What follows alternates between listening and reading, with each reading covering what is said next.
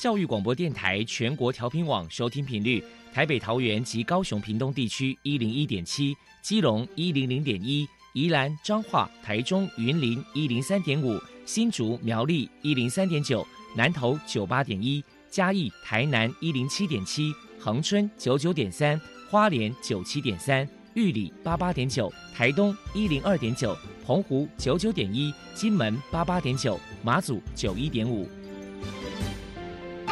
爱是包容，爱是牺牲，爱是分享，爱是服务。因为爱，特殊教育充满了无限的可能。用爱关怀身心障碍同学的未来，用心倾听资赋优异子女的心声。欢迎老师、家长、同学们，大家一起加入特别的爱这个大家庭。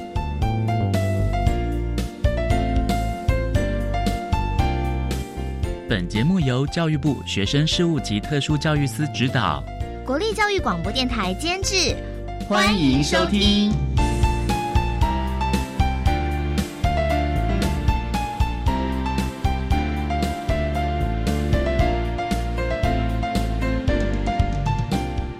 因为爱，我们在空中相会。欢迎您再度收听《特别的爱》，我是小莹。这个节目在每个星期六和星期天的十六点零五分到十七点播出。在今天节目中，将为您安排三个部分。首先，在“爱的小百科”单元里头，波波将为您安排。发展迟缓儿童基金会的执行长蔡美芬蔡执行长为大家介绍发展迟缓儿童基金会有关早疗服务的相关经验，希望提供家长老师可以做参考。另外，今天的主题专访为您安排的是《爱的随身听》，为您邀请获得一百零九年教育部优良特殊教育人员荣耀的高雄市林雅区凯旋国民小学。不分类学前巡回辅导班的老师王银思王老师为大家分享从日常作息中学习，谈语言发展迟缓儿童早期疗愈的重点以及注意的事项，需要提供家长老师可以做参考。节目最后为您安排的是爱的加油站。为您邀请获得一百零九年教育部优良特殊教人员荣耀的屏东县东港镇东港国民小学学前特教班的欧丽娟老师，为大家加油打气喽！好，那么开始为您进行今天特别的爱第一部分，由波波为大家安排爱的小天使单元。爱的小天使，每一个宝宝都是父母心目中的小天使，让我们一起关心幼儿的学前教育。发现幼儿早期疗愈的重要性。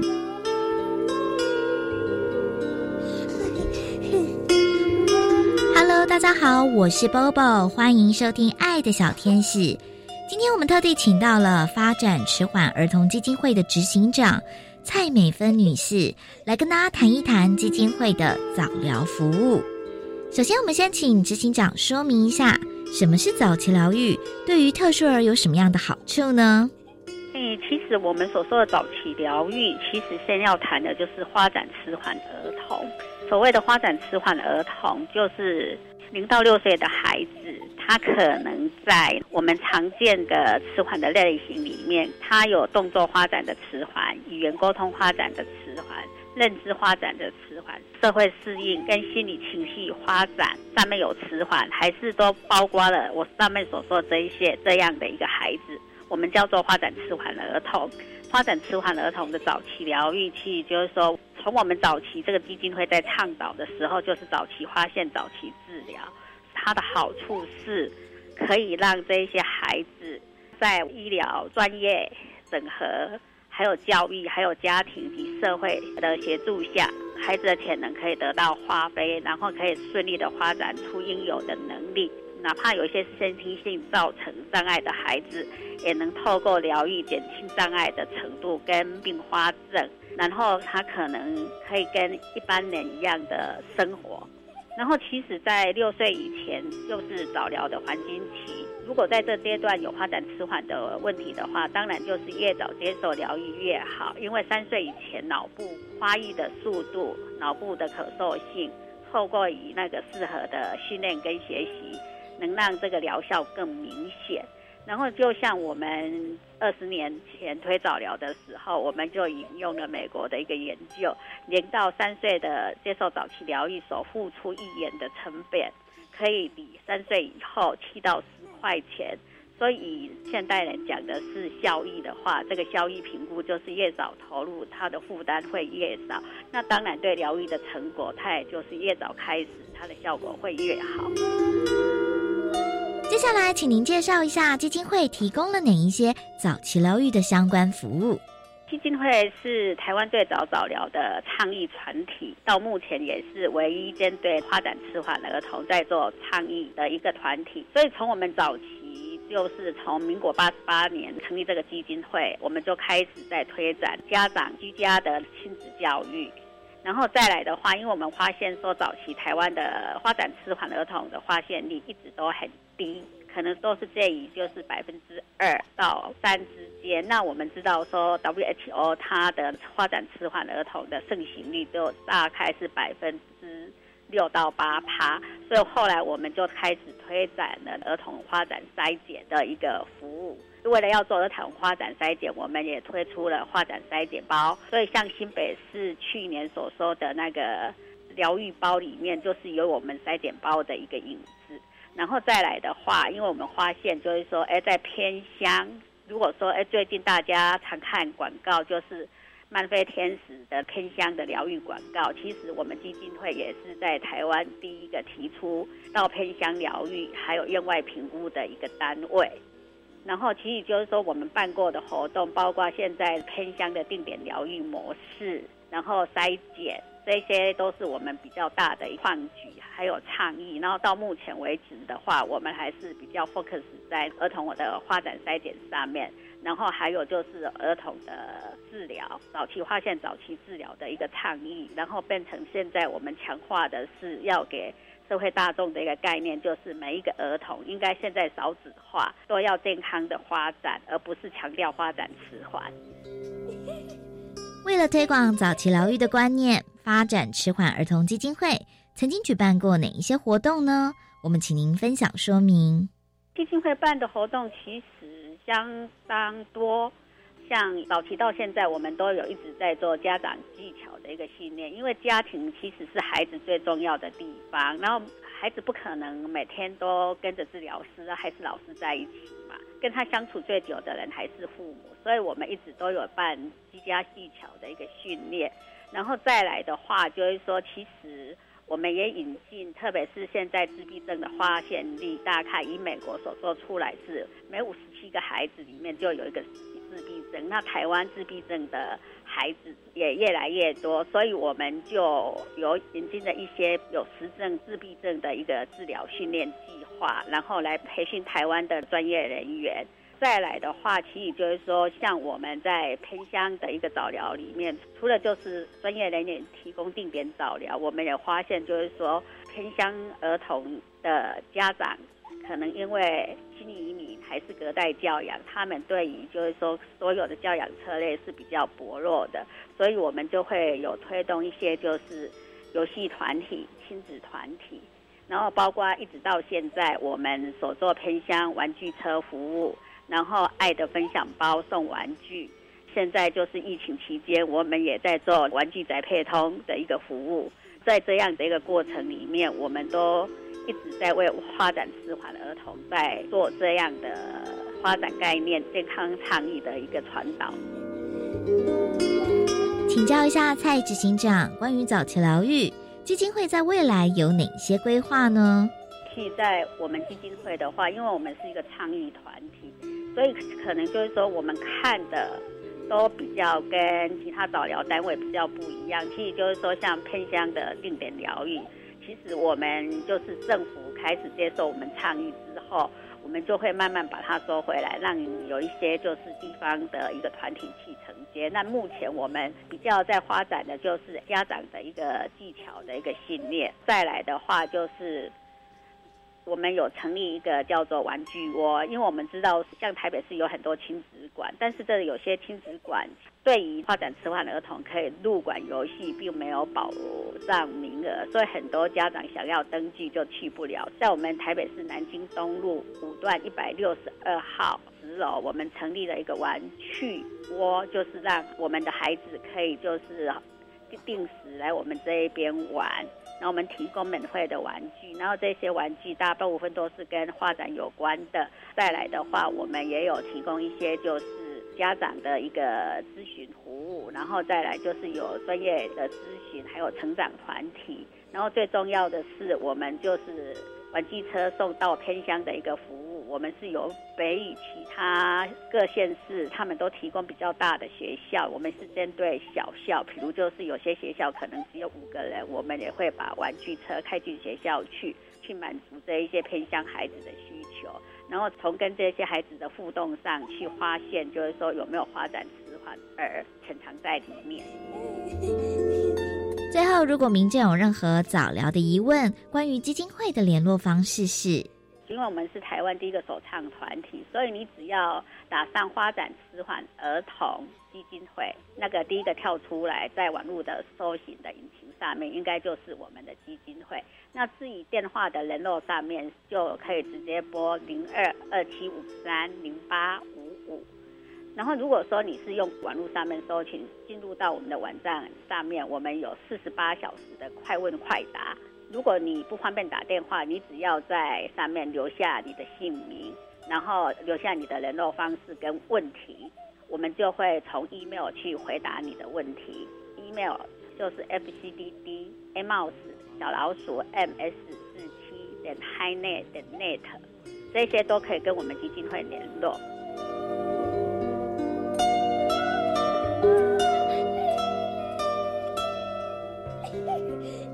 非常谢谢发展迟缓儿童基金会的执行长蔡美芬女士接受我们的访问。现在我们就把节目现场交还给主持人小莹。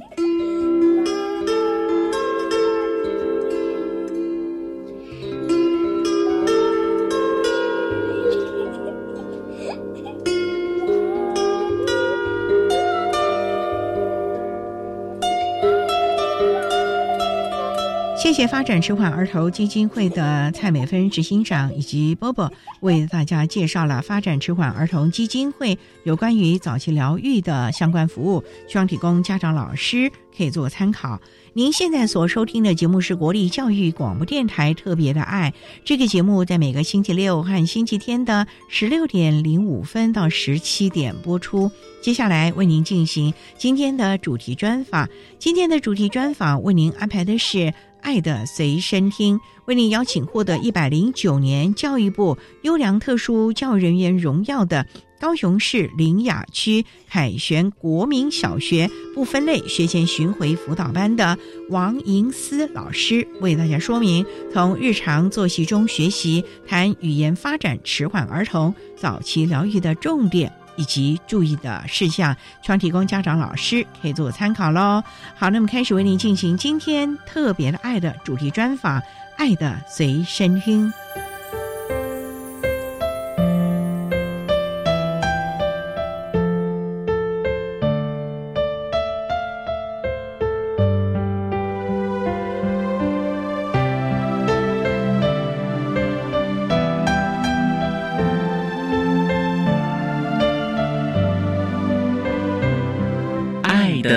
随身听。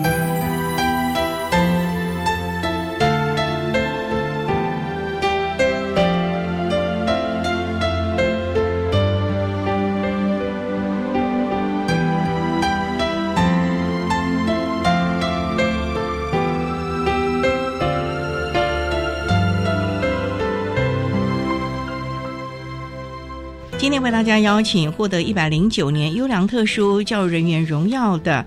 高雄市林雅区凯旋国民小学不分类学前巡回辅导班的老师王银思王老师，老师您好，您好。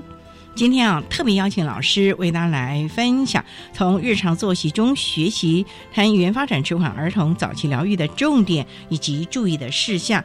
那首先呢，王老师能不能为大家介绍一下？我们刚才介绍您是不分类学前巡回辅导班呢，可见您是到各个学校，不是只光在我们凯旋国小服务喽？是，我们会到公私立的。幼儿园只要是有鉴定安置通过的特殊学生，都是我们服务的对象。所以，只要通报出来的鉴定安置的，不管是公立还是私立，那我们的目标是幼托园所还是幼儿园？幼儿园现在目前已经没有托儿所，哦，没有托儿所，对，都是幼儿园，是都是幼儿园。哦那您的服务范围大概有多大？因为高雄市其实蛮大。高雄市我们大家都是分区，像我们是在林雅区，所以我们服务的园所大家都是在林雅区的园所。那目前您大概要服务几位孩子啊？呃，目前我的学生数大概在十八到二十人。哇，那你一个礼拜了不起去一次哦？对，大概都只能排一节。那去大概就只能半天了哦。一个园所大概就是一个半天，甚至有些地方大概就是会一个半天，大概两间园所。工作也是蛮辛苦的，因为最重要就是你还要有交通往返的时间。对，服务完之后要到下一个园所，都是在路上这样子。所以所有的教材教具都要在您的车上。是的，搬了一个行动的教具车。是服务我们的孩子，是的，是的。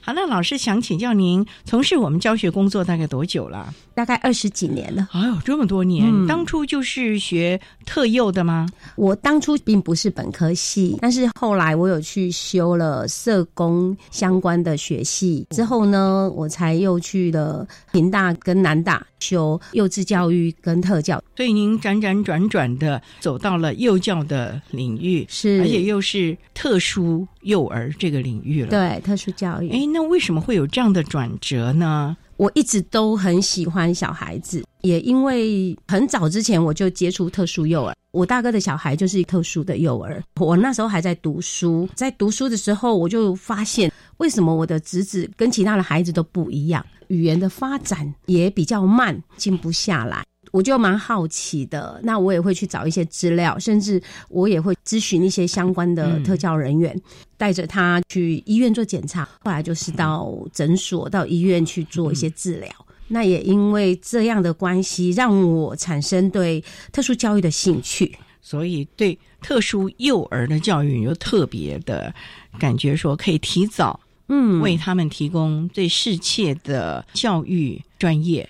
让孩子可能少走一些冤枉路，让他们如果有早期疗愈这一块呢。可能未来他可以跟一般孩子一样的发展了。是是是，我想这也是我们在从事于发展迟缓早期疗愈，甚至于幼儿教育这个部分呢，大家的心思了。好，那我们稍待下再请获得一百零九年优良特殊教育人员荣耀的高雄市林雅区凯旋国民小学不分类学前巡回辅导班的老师王英思王老师，再为大家分享语言发展迟缓儿童早期疗愈的重点以及注意的事项。讲。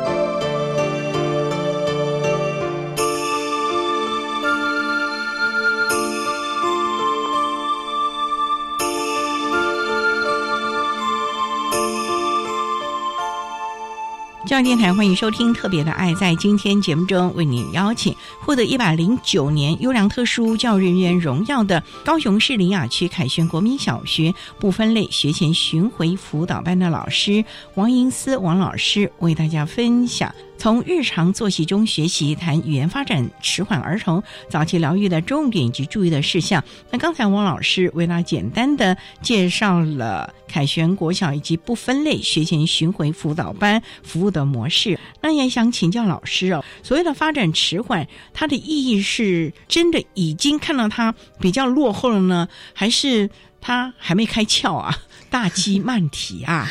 迟缓就是指。未满六岁的儿童，在他们的生长跟成熟的过程中啊，可能因为，例如说他的脑神经啊、脊髓神经啊、肌肉骨骼跟生理的疾病，还有心理的环境因素，在动作发展、肌肉张力、动作的平衡，还有感官知觉、沟通表达。认知还有社会情绪，甚至在心理跟情绪发展等方面，他的成熟的速度是迟缓，而且顺序是异常的情形。目前还没有办法评估他的障碍是什么类别，那我们就会统称它是发展迟缓。那发展迟缓的类别应该是蛮多的，因为像我们今天谈语言，可能有可能是肢体动作，也有可能是一些其他的。可是如果说是像听力、视力这个部分的话，它也叫发展迟缓吗？呃，它如果是已经很确定，刚刚我有说，如果他是因为他年纪还小。所以还没有办法很确定的知道他的障碍类别是什么，那我们就会统称发展迟缓。那如果像听语障的孩子，可能是因为他的听障引起语言的部分，或者是因为视力的问题导致于他的学习上的部分，那有可能我们就会把它确定他就是视觉障碍或者是听觉障碍。所以还是有鉴定的机制。那我们要怎么来提早发现呢？因为其实现在少子化，爸爸妈妈啊，新手。可能是这第一胎，他根本也没有其他的孩子可以来比较了。那这个时候该怎么办呢？虽然我们知道啊，一出生我们都有这个相关的幼儿手册，嗯，可是这个书面的东西、纸本的东西，还是可能要有经验吧。是，所以我知道有很多的爸爸妈妈，他们都会说：“哎，我的宝宝快两岁了，但是他还不会讲话，想要什么都是用手指，可是我跟他说什么，他都听得懂。”这是语言发展迟缓吗？那有时候孩子快三岁了，讲话还是都是操你呆，就是我们说的大舌头那种。对对对对对。阿公呢，他可能都把他说成阿东，像阿公阿妈他们都会说大家给满题。那到底要不要带孩子去做检查或者是评估？但是阿公阿妈他们又觉得说会不会被贴标签？对，就很怕。所以，我在这边可以从孩子的语言发展来做一个发现。例如说，像孩子一岁应该有沟通的意图，那这个孩子如果他一岁了，他还没有沟通的意图，问他什么，他还是没有办法理解，他的听理解还是比较慢。或者是在两岁了，其实我们都知道，两岁的孩子大概掌握五十个词汇，他如果还没有办法用这个部分，但是呢，你会发现他可以讲短句了。好像妈妈抱啊什么之类的，可以听得懂两个指令。这个部分呢，也许他还没有语言出来，但是毕竟他已经有一些沟通的意图，甚至他可以用手势去比做一个表达。这个部分我们就会觉得他应该就是比较慢一点点。那我们可以再观察，或者是三岁的时候。还没有办法用句子说话，五岁应该是可以描述一些简单的事情，咬字发音也大致都是清楚了。那如果类似这样，我们大概就是从他的语言发展去看，他到底有没有比较慢。孩子有没有问题？我是觉得要先做一个观察，是否有沟通的效果，他是不是有一些沟通的意图？这个部分我们会用适当的情境观察他能不能解读你给他的一些讯息。如果说他能够用适当的方式跟我们做沟通，那我觉得这个孩子他虽然没有表达的很清楚，可是。他能够沟通出来，他能够听，在回答的时候可能是比较慢。我觉得没关系，那我们就是慢慢的给他一些刺激。反观，如果他这个部分都没有，那我们就会觉得他是不是真的有语言发展迟缓，甚至于他有没有做一些肢体。就是他用非口语的部分有一些肢体语言的沟通。如果肢体语言越丰富，他的语言表达这个部分，我们就会觉得他应该是不错的。所以这些啊，都可以来作为一个参考。那我们稍等再请获得一百零九年优良特殊教育人员荣耀的高雄市林雅区凯旋国民小学不分类学前巡回辅导班的老师王银思王老师，再为大家分享语言发展迟缓儿童早期疗愈的重点及注意的事项。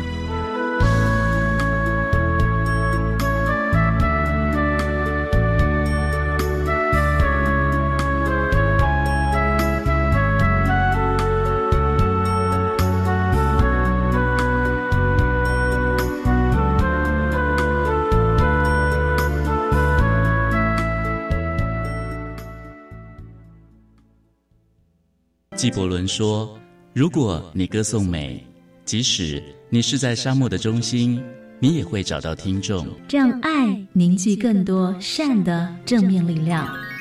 让我们一起用心聆听生命的改变。我是白天，欢迎在每个星期六的晚上七点收听国立教育广播电台，由我为您主持的《微光漫舞》。”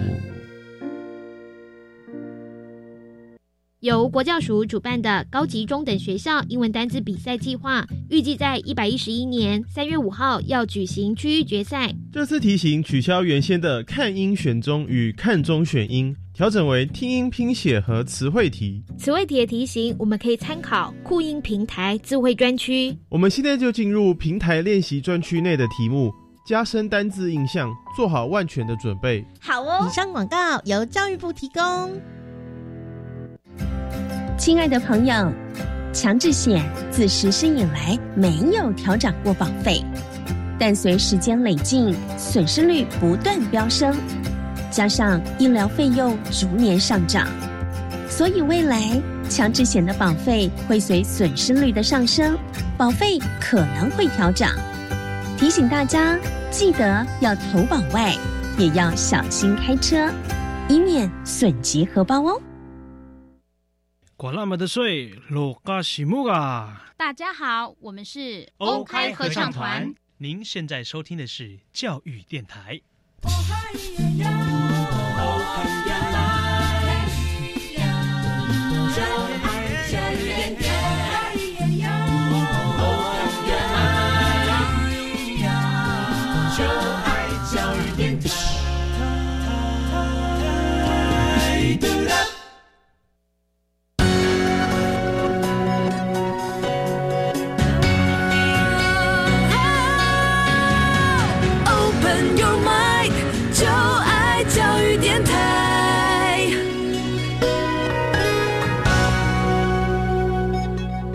电台欢迎收听《特别的爱》这个节目，是在每个星期六和星期天的十六点零五分到十七点播出。在今天节目中，为您邀请获得一百零九年优良特殊教育人员荣耀的高雄市林雅区凯旋国民小学不分类学前巡回辅导班的老师王银思王老师，为大家分享从日常作息中学习，谈语言发展迟缓儿童早期疗愈的重点以及注意的事项。刚才。在节目的第一部分，王老师为大家简单的介绍了不分类学前巡回辅导班的服务模式，以及什么叫做发展迟缓，以及如何的提早发现呢。那老师啊，在二十多年学前的教学经验，有没有一些您过往辅导的经验可以跟大家来分享？你是怎么发现，或者是协助这个孩子慢慢慢的发展出他应有的能力的呢？大概去年。我有一个学生，这一个学生呢是一个幼幼班的孩子。幼幼班他一来的时候，我们就发现了他是没有语言的，没有语言的状况，有一些情绪上的困扰。我们要进教室，可是他不进去教室，会去依赖妈妈，不想做任何事情。当时他都是哭跟闹。后来我们才从他的成长背景，就是他的出生背景，才知道说，哦，原来他是因为出生的时候有几代绕颈。他是一个婆妇的小孩，在那个当下，妈妈告诉我们说，他其实还好，他发展都很好，他在家也 OK，但是他来到学校一直哭闹，我们也看到了，他其实是还蛮聪明的，只是他的语言没有出来，导致他的情绪的困扰。所以后来我们对他的教养的方式，我们就是先跟他建立关系，也不强迫他先进教室或怎么样。那妈妈都要陪读吗？当时是妈妈都会陪读，而且是半天。不是我们所谓的分离焦虑吧？也算呢，也算呢。嗯，因为他毕竟从出生一直都是跟妈妈在一起。这个孩子后来我们就暂时让他先读半天。嗯，妈妈送来之后，老师会带着他，就是换手，然后带着，然后让妈妈先离开，渐进的方式，然后再去找班级里面有一些小朋友情绪比较稳定的，带着他，跟着他，就变成一个好朋友。然后再去观察，哎，他是不是有喜欢的东西？去引导他，他最喜欢的是车子，所以我们从车子的部分去引导，然后让他知道这就是车子，开始去做一些理解。我们就说，如果你乖乖的。可以安静的话，我们就可以去骑车，他就慢慢的知道，原来我只要怎么样，我就可以怎么样。有了就是那个因果关系，他就慢慢进来了。进来之后呢，我们就带着他整理他自己的东西，在整理东西里面就开始让他去认识他整理的这些东西的名称。那渐渐的就会有语言出来。那目前他现在是小班，他原先完全没有声音。那现在可以说出名词，甚至他每一次看到我，他都会跟我说：“老师来了，我要回家。”他就会跟我说：“老师再见，回家了吗？”他就会问我这个过程。我们真的就是靠着团队，因为这个孩子，我们在整个过程当中，真的就是幼稚园的老师他的付出，还有整个学校团队沟通啊，去做建议。因为一开始妈妈确实不觉得这个孩子是有问题。不过老师啊，您那说这孩子没有语言呢，是因为刺激不足呢，还是爸爸妈妈你也不用讲话，我们就随时都体察你的心意？饭还没怎么样，我们就已经升上去了，所以让他养成了我不用开口，还是说他是有一些其他的发展迟缓的问题呢？之前我们会说是不是他的发音的部分有问题？因为我们后来有请语言治疗师进来，发现他是不是在发声的那个部位有问题？嗯，那后来我们请家长带去看医生，这个部分都没有问题。哦，后来我们才问妈妈，她说她在家很乖，在家里面她玩什么就是自己玩，他们也不会去跟他做一些的阻止或者是去引导他，因为他乖乖的在那里就 OK 了，因为家里还有很多事情要忙。哦，这可能是教养方式了。嗯，所以老师，你们这个不方是在学校的场域吗？您看这个幼儿园的老师啊，甚至于行政的单位，那有没有把这套的方法跟妈妈说，你也应该回家内化，不能在学校那了不起这个八个钟头吧，十个钟头，回到家还有长长的时间呢。妈妈有没有抽点时间开始跟孩子互动了呢？有，这个孩子来到学校的时候啊，我们发现之后，其实我们没有马上去告诉他你的孩子是有问题，但是我们是召开了一个个案讨论。个案讨论的时候，我们请爸爸妈妈过来，然后我们也请了专业团队，就是语言治疗师啊，或者是我们老师、园长、行政人员跟导师，我们就一起讨论他的状况，然后给他建议。建议他在家里面可以做的一些事情。那学校这里当然我们都在执行。接着呢，我们等他确定是我们个案的时候，我们在 IEP 个别化教育计划里面都有教导家长怎么做，而且是按照我们 IEP 的目标，我们会告诉他你在家里可以用什么样的东西、什么样的工具，在什么时间里面可以做什么事情。其实我们都有。一个步骤一个步骤教给他，妈妈呢也很棒。他在家里面，只要孩子有一些学习，他都会用录影把它录下来，然后会跟我们一起分享。所以这是一个亲师合作的一个最好的例子了。所以还是不要讳疾忌医，而且能够把握机会，及早相信这个孩子将来会越来越好了。好，那我们稍待哦，再请获得一百零九年优良特殊教育人员荣耀的高雄市林雅区凯旋国民小学不分类学前巡回辅导班的老师王银思王老师，在为大家分享语言发展迟缓儿童早期疗愈的重点以及注意的事。项。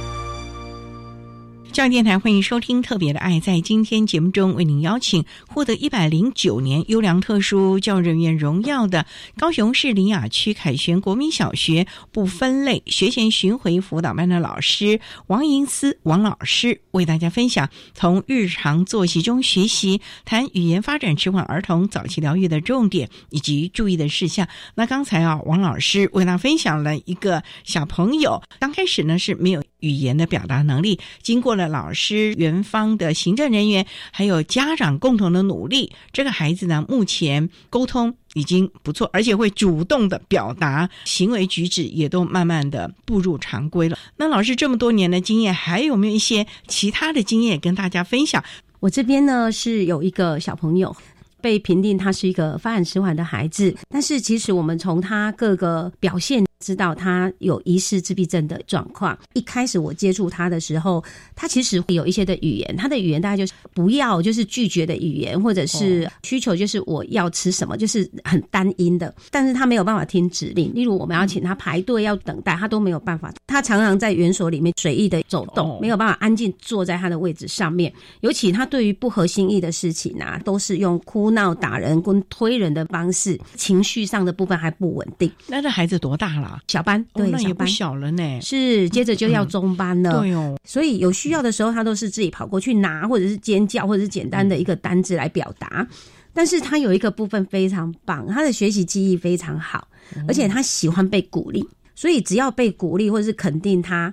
他就会愿意学习，所以我们也就是抓到了这一个部分，然后跟他们的老师啊，就是幼稚园的老师，我们就先让他理解我们班级的规范，要做的就是先规范他，让他在生活作息里面，他要跟着孩子一起做。他如果拒绝，我们就会说你先在这里等。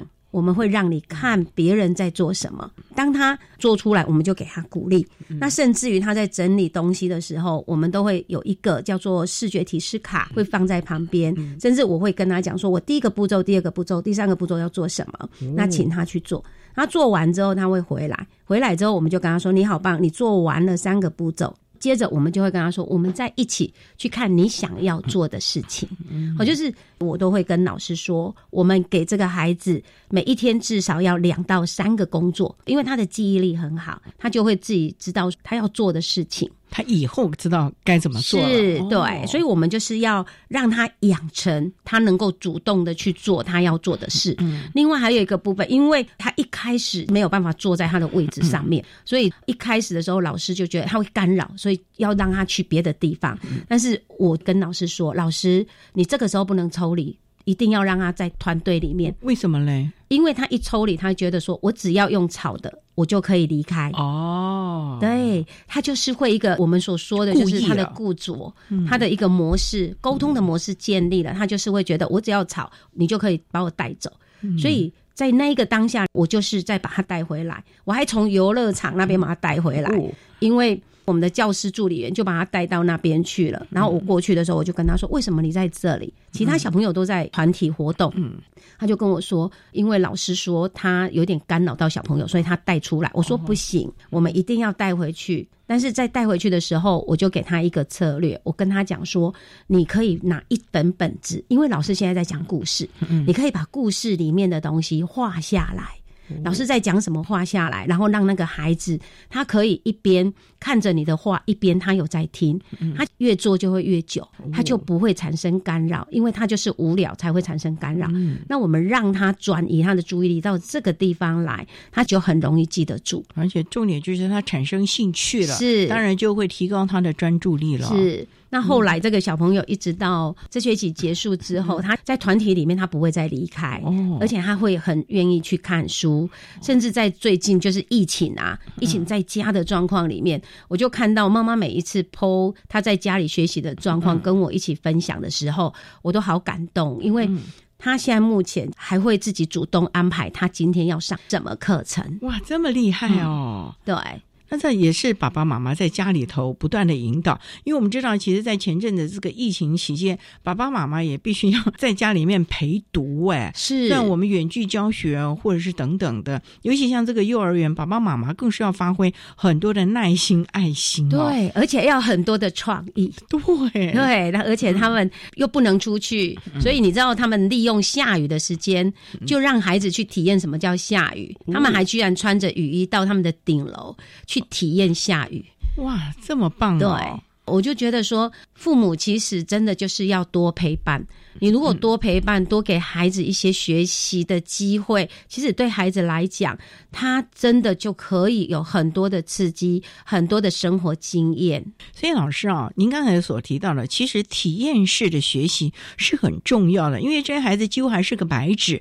可能我们生活中所遇到，例如说您刚刚讲的下雨啊，可能有很多孩子就不知道啊，大太阳的热昏了，或者是玩泥土、玩泥巴，很多很多可能让他实际的。顺便的训练，他也就知道说，哦，原来生活中有这么多不一样的方式哦。是是是，所以其实在这个玩当中学习一些常规，学习一些基本的能力，顺便呢，其实也训练了我们的同感，什么大肌肉、小肌肉各方面的发展了。是是，所以有时候有些爸爸妈妈都会觉得说，啊，他现在就是要学 b p m 啊，要学认知啊，这些东西也很重要。但是呢，我觉得给孩子一些自由探索，给他肢体动作，给他精细动作，甚至给他一些在模仿啊、操作、动手做这一个部分，真的比你在那里练习写运笔来的重要。对，我们就必须让他每天玩的不亦乐乎，在玩中学习，总比你让他一定要拿这个笔，那个小手指头都还没发育好哎，然后硬叫他背这个波波波波，那等到他上了小学，不是很无聊吗？同学前两周还在学，那真是无所事事了。所以呢，我们还是按照孩子的发展，给予他这个年龄适当的发展的学习了。对，啊，那我们稍待啊，再请获得一百零九年优良特殊教育人员荣耀的高雄市林。雅区凯旋国民小学不分类学前巡回辅导班的老师王银思王老师，再为大家分享语言发展迟缓儿童早期疗愈的重点以及注意的事项。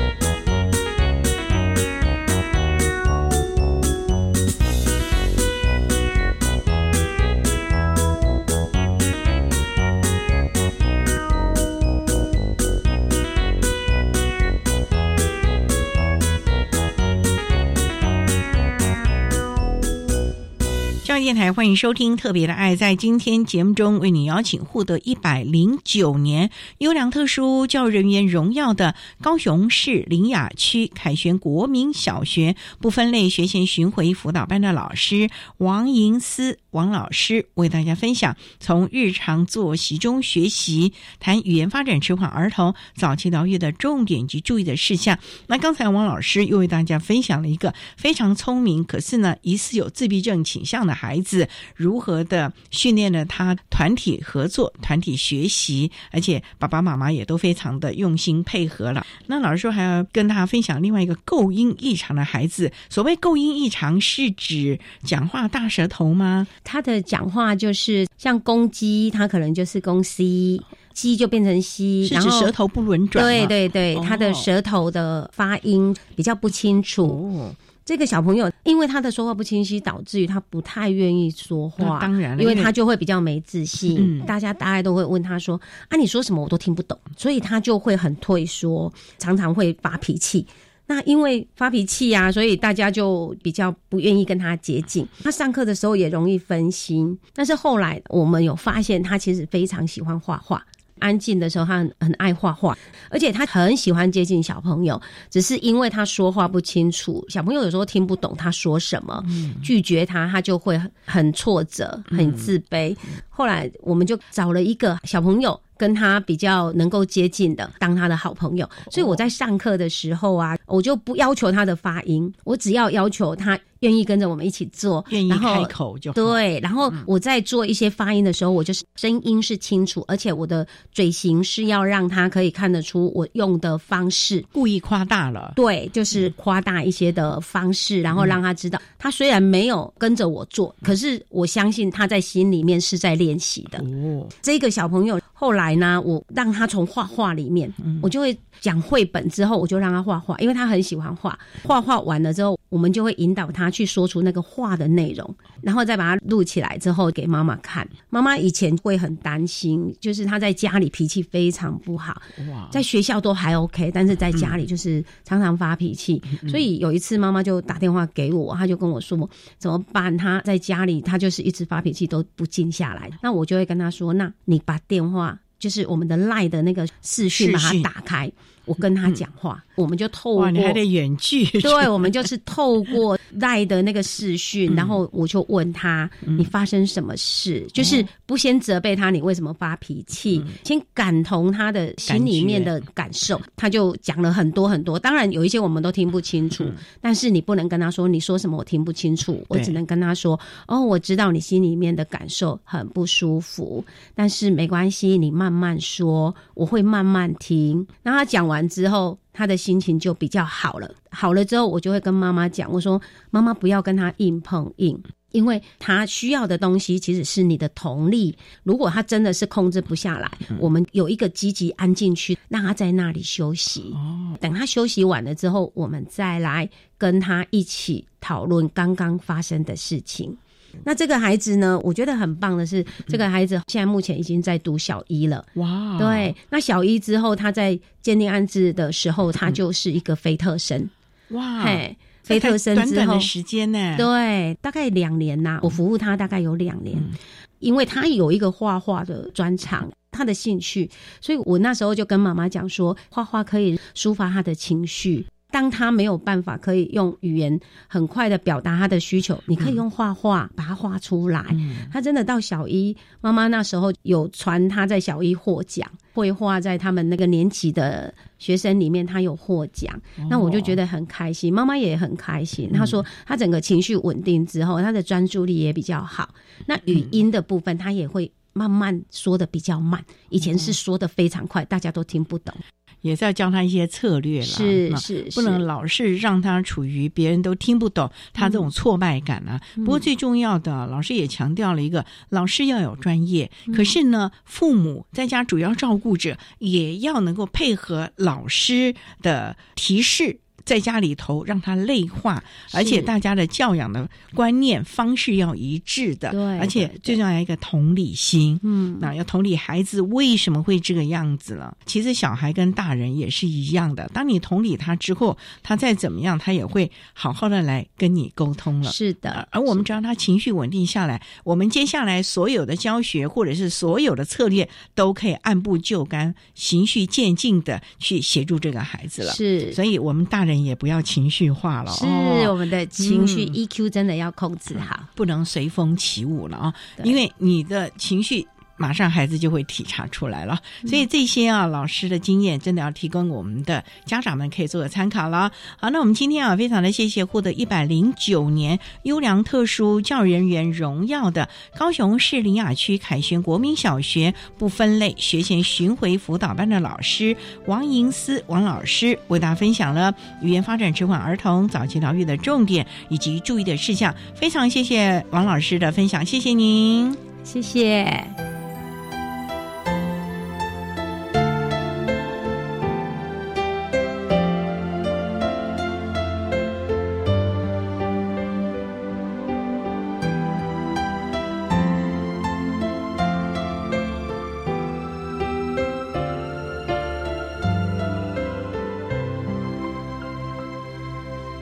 谢谢获得一百零九年教育部优良特殊教人员荣耀的高雄市林雅区凯旋国民小学不分类学前巡回辅导班的王银思老师，为大家分享了语言发展迟缓儿童早期疗愈的重点以及注意的事项，希望提供家长老师可以做参考喽。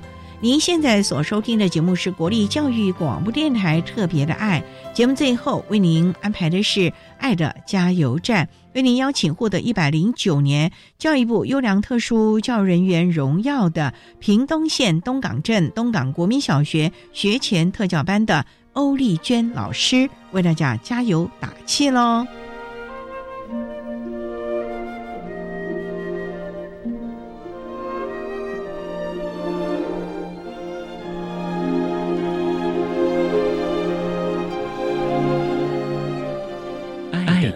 加油站。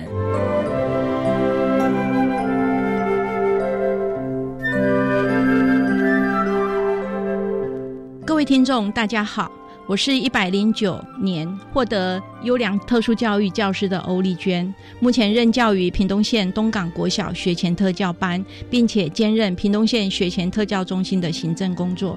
对于发展迟缓的幼儿家长，有一点建议。孩子的健康成长是每一个家长最大的盼望。如果孩子在发展上有迟缓或者是障碍的状况，及早发现、及早治疗，对孩子是最大的帮助。接下来，对于发展迟缓幼儿的普通班教师，我有几点呼吁：第一，发展迟缓幼儿的早期介入是帮助孩子发展和学习最重要的措施；第二，多数发展迟缓幼儿的早期疗愈介入主要推手是您普通班的。教师，请与我们一起合作，参与学前特殊教育的早期疗愈工作。谢谢大家。